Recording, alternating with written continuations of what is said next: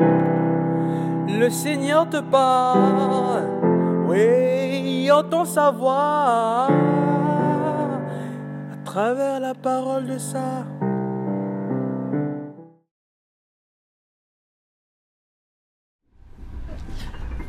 Bien-aimé dans le Christ, l'humilité est la première attitude à avoir ou à développer lorsqu'on effectue une demande.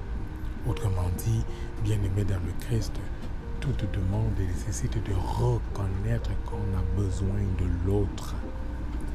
Dans l'évangile de ce jour, un des disciples du Christ lui dit, Seigneur, apprends-nous à prier. Il fait une demande. Apprends-nous. Apprends-moi.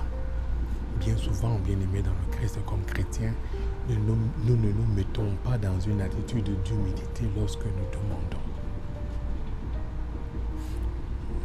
C'est comme l'étudiant qui a la prétention de savoir, qui trouve que son professeur est tellement nul, qui juge que l'enseignant est trop nul, que l'enseignant n'est pas bon.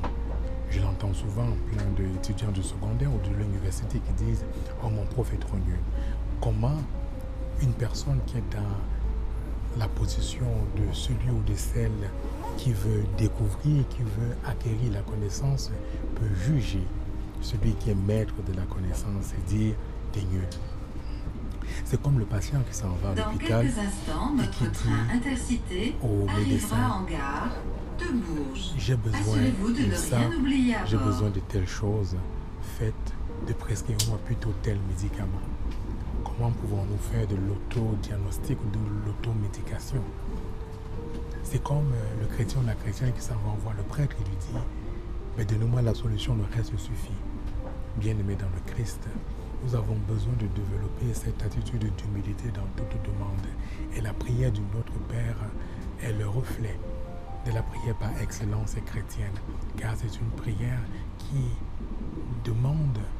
nous invite à l'humilité, qui nous dit comment doit être la prière chrétienne. Nous devons d'abord nous positionner comme des personnes qui ont besoin, qui ont besoin d'espérer. Et ensuite, faire confiance. Apprenons à demander, à prier avec comme première attitude.